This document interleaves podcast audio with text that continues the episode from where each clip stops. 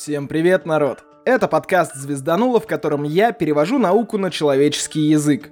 Месяца два назад в Яндекс.Кью меня попросили ответить на вопрос про Кугель Блиц, и я решил, что пора снова поговорить про черные дыры. У нас есть еще много чего, что можно обсудить. Прости, мой старый друг. Я должен разбудить тебя. Я уже рассказывал про обычные шварцшильдовские черные дыры, вращающиеся керовские, излучение Хокинга, спагетификацию, белые дыры и прочие интересности. Ссылки оставлю в описании. Нам осталось всего ничего, считая и только Кугельблиц, планковские электронные черные дыры, кольцевые сингулярности, эргосферы, горизонты Каши, БХЛ сингулярности, э, всякие сингуляторные реакторы и еще много чего. Информации по всей этой истории на самом деле очень немного, так что большую часть выпуска следует считать только моими измышлениями, неподтвержденными. Я вполне могу ошибаться, такое уже было и не один раз. На этой позитивной ноте давайте начинать. Прошлый выпуск был про Человека-муравья, и я зацепился за сцену со взрывом здания. Ребята сложили взрыв-пакеты по всему сооружению, подорвали его, но взрыв получился направленным внутрь себя — Получилось так, что и взрыв, и само здание всосались в себя. Что это было? Я хотел бы сказать, что ребята идеально рассчитали, куда оставить взрывчатку, когда взрывать, рассчитали направление взрывов и сжали здание в черную дыру. Проблема в том, что масштабы здания, его масса, даже если сложить ее с энергией взрыва, ну никак не дают нам возможности создать черную дыру, даже если она быстро насытится и схлопнется. Скорее всего и взрыв и здание просто уменьшили частицами Пима. Так, стоп. Стоп, стоп, стоп. В смысле энергию можно сложить с массой и превратить это в черную дыру. Давайте разбираться. Вы же помните нашу мантру Е равно МЦ квадрат? На С умножаем С. Мы не знаем букву С. Буква С, молодой человек, буква С, да. Да не русская, латинская буква С. Латинская, русская С. Э, без «э», просто «сы», «сы», просто пишите «сы», «сы». Хрен с ним в квадрате! Помните, что она позволяет нам говорить о том, что массу можно превратить в энергию, а энергией можно заменить массу. Вы же в курсе, что когда вы жарите на мангале шашлыки, вы превращаете массу угля в энергию, тот самый жар. Хотя, конечно, в случае с шашлыками превращение массы в энергию настолько мало, что практически неизмеримо. А весь жар мы вытаскиваем из энергии связей. Но в случаях термояда и ядерного распада мы КПД повышаем. Свет любой звезды тому доказательство. Ну и если вы знаете химические реакции, где есть выделение энергии и реальное изменение массы, это тоже живой пример. Так вот, а что будет, если мы поступим наоборот? Возьмем дофигиллион энергии и начнем светить ей в одну точку – Прикиньте, купить все фонарики на свете, все лампочки, все светодиоды и направить их в одну точку.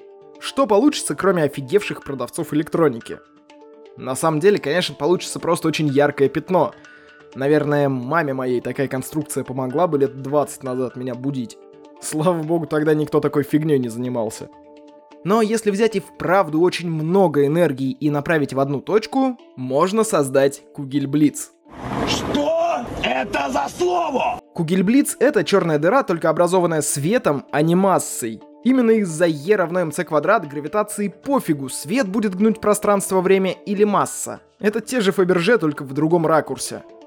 После образования горизонта событий пофиг становится вообще всем. Черная дыра появилась, а из чего кому какое дело?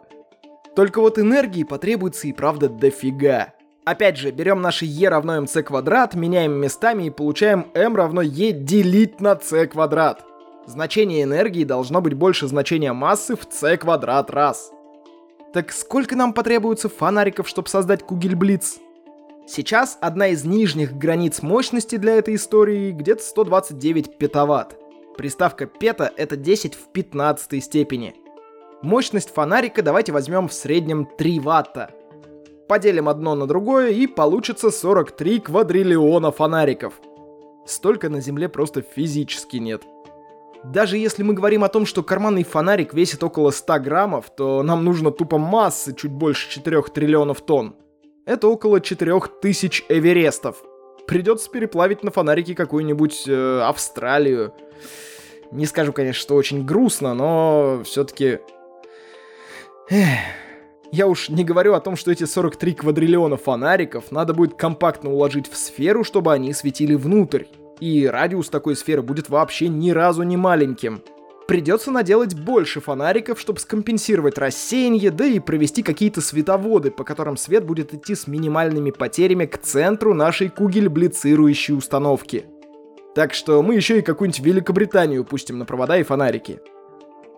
А вообще для Кугельблица с массой Земли нужно всего-то собрать весь свет от всех звезд в радиусе 350 световых лет от Земли за 10 лет.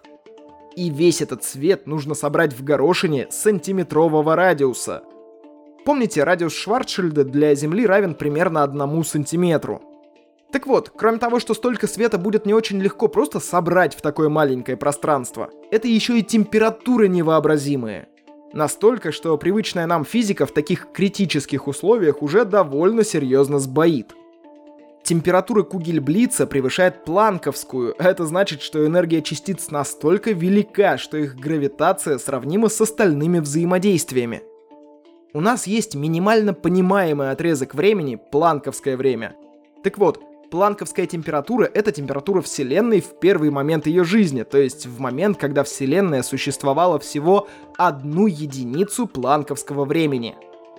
А температура Кугельблица еще больше планковской. Какая будет физика, если нам удастся собрать столько света? Будет ли гравитация работать так же, как в обычном мире? А будет ли вообще материя существовать в том виде, в котором мы ее знаем? Или переходы из материи в энергию и обратно станут обыденным делом, вроде всяких на этом месте я хотел сделать вставку с Димой Биланом, что он, мол, звонит, э, говорит, что Sunlight закрывается, но прикиньте, я ее не нашел, поэтому давайте вы ее представите себе, да-да, вот эту самую, которая, ну, на которую у нас у всех реакция одна и та же. Билан, блядь! И погнали дальше. А может, такая концентрация света прожжет насквозь наше трехмерное пространство-время, как мальчишка с лупой выжигает чьи-то имена на деревяшке? Мы пока не знаем. И это нормально. Наука предпочитает считать и наблюдать, строить гипотезы, какие-то опровергать, а какие-то подтверждать. Кугельблиц пока одна из неподтвержденных гипотез. Такие дела. Хотя мне кажется, что ученые вполне могут прийти на концерт, например, Киркорова и провести натурные эксперименты. Там столько света и страз, что наверняка зрительный зал пару раз докугельблицировал. Кугельблицировал, кугельблицировал, да не вы кугельблицировал. Ладно, погнали дальше. Сильно далеко уходить не будем. Помните, нас всех пугали, что большой адронный коллайдер породит черную дыру, которая сожрет Землю, солнышко, Млечный Путь и вообще все. Галя, жрать. Давайте представим себе, какая может быть самая маленькая по расчетам черная дыра. Минимальная черная дыра, которая возможна. Начнем с самого простого. У нас есть планковская длина. Это единица длины, на которой мы можем начинать делить гравитацию на порции, то есть квантовать ее. Пока физики таким фокусом не научились, но нам же это не страшно. Погнали в действительно зубодробилку. Я обычно так говорю, а потом раз и все легко и просто оказывается. Поверьте, за моими простыми объяснениями кроется реальная жуть. Если я говорю, что сейчас будет какая-то жесткая головоломка, это значит, что я всю нахрен голову сломал, чтобы вам это объяснить. А к вам все попадает в любом случае более-менее понимабельным. Итак, у частиц, как правило, есть масса. Масса эквивалентна энергии. Энергия испускается порциями. Что если мы посмотрим, сколько порций энергии мы можем получить из частицы, если разгоним ее до скорости света? Поделим нашу энергию, которая равна mc квадрат, на планковскую постоянную, которая показывает количество энергии в одной порции, и помножим все это на скорость света. А что если мы хотим провернуть обратную задачку? Попробуем узнать, сколько порций энергии мы могли бы отправить уже даже не в секунду, а в метр – как плотно можно упаковать энергию в пространстве. Нам нужно найти минимальное расстояние между порциями энергии. На всякий случай это безумно грубая формулировка и не пытайтесь выпендриваться такими штуками в приличном обществе. Побьют нафиг. Мы, естественно, считаем длину волны нашего вещества. У нас получится интересная формула. Длина волны будет равна постоянной планке, деленной на mc, без квадрата. Потому что мы можем переделать формулу в другой вид – Получится скорость света, помноженная на постоянную Планка и поделенную на энергию. То есть мы поделили суммарную энергию на одну порцию, получили какое-то количество порций энергии, а потом поделили скорость света на это количество порций. Так мы и найдем минимальное расстояние между порциями энергии нашего вещества. Напоминаю, что c в данных условиях множитель размерный. Он уже перестал показывать реальные метры в секунду, а показывает только величину скорости света. Надо будет как-нибудь копнуть поглубже в эту формулу, в ее историю, чтобы объяснить, как скорость света перестала показывать реальную скорость реального света. Но давайте как-нибудь в другой раз. Наша длина волны называется комптоновской. Для каждой частицы можно посчитать свою комптоновскую длину волны. А давайте еще немного смысла попробуем копнуть. Мы же помним, что в мире есть принцип неопределенности. А что если я скажу вам, что эта неопределенность у нас существует в том числе, потому что некоторые частицы достаточно малы, чтобы проходить между волнами света? На самом деле, конечно, фокус немного в другом. У нас есть квантовые флуктуации, процесс спонтанного рождения и аннигиляции пар частиц и античастиц. Такие частицы живут меньше планковского времени, поэтому физического смысла имеют очень мало. И называют такие частицы виртуальными. Так вот, комптоновская длина волны — это еще и длина поводка, скажем так, на которой такие виртуальные частицы могут отойти от места своего рождения. Грубо говоря, это радиус двора, на котором новорожденной частице можно гулять. Но что если виртуальная античастица отошла в пределах комптоновского радиуса куда-то и встретилась с частицей реальной, которая летела по своим делам? Если они идентичны по модулю и разные по знакам, произойдет аннигиляция — но тогда с кем аннигилировать оставшейся одинокой частицы? Не с кем. Она занимает место той неудачливой частицы реальной и продолжает движение. А мы просто не можем понять, новая эта частица из виртуальной пары или старая, которая пролетела мимо аннигилировавшей виртуальной пары. Между прочим, именно поэтому за пределами планковской длины мы не понимаем гравитацию. Непонятно, частицы меняются каждый раз или нет. Гравитация действует на одну и ту же частицу, или в какой-то момент мы теряем ее в одном конце Комптоновского двора и находим на другом конце. Надо делить гравитацию исходной частицы и гравитацию полученной частицы, или считать это единым и гладким взаимодействием. В общем, вопросов больше, чем ответов.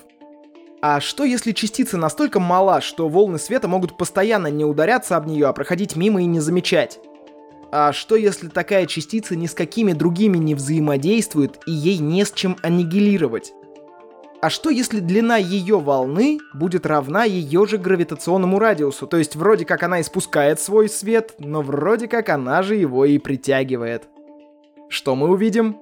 Ничего. Видишь суслика? Нет. И я не вижу. А он есть. Это и будет черная дыра с минимальным радиусом. Она будет черной не потому, что не выпускает попавший на нее свет, а потому что уворачивается от любого света, направленного на нее, и не испускает своего собственного. Вот что такое планковская черная дыра, как я это понимаю. У нее будет планковский радиус, планковская масса, в общем, все планковское, это как раз единицы, которые были приведены в такой вид, в том числе, чтобы подбить уравнение для черной дыры. То есть от постоянной планка мы считали параметры минимальной черной дыры, то есть какого-то граничного варианта между частицами, которые мы видим, и частицами, которые мы не можем видеть. И насчитали вот планковскую длину и планковскую массу. Есть еще пара вариантов, как к ним прийти, но суть от этого не меняется. Гравитационный радиус или радиус Шварцшильда будет сравним с комптоновской длиной волны. Энергии такой частицы будет достаточно, чтобы создать неизгладимое впечатление на ткань пространства-времени и смять ее настолько, что даже собственное излучение уже не сможет выбраться из складки. Что-то вроде кугельблица, но для индивидуальной частицы. Такие черные дыры иногда называют максимонами, и некоторые ученые верят, что темная материя состоит именно из них. Мы ее не видим, но она имеет достаточно массы или энергии, чтобы гнуть пространство-время. Так вот, возвращаясь к энергиям планковских черных дыр, коллайдерам не хватает около 16 порядков энергии для создания Максимона. Совсем немножко, да? В общем, волноваться вообще не о чем. А если даже такой вдруг и случится, излучение Хокинга такую дыру в момент превратит в пару частиц, и, собственно, на этом катастрофа закончится. Хотя в дикой природе считается, что планковские черные дыры устойчивы к излучению Хокинга, а потому стабильны, Что-то вроде конечного этапа эволюции любой черной дыры. Реликт или остаток. А еще у нас на Земле фиксируются лучи даже помощнее, чем в коллайдере. Космические. Энергия столкновения космического луча с любыми частицами на Земле может быть на несколько порядков выше, чем максимальная энергия столкновения на коллайдере. И ничего, никаких черных дыр нет, живем спокойно.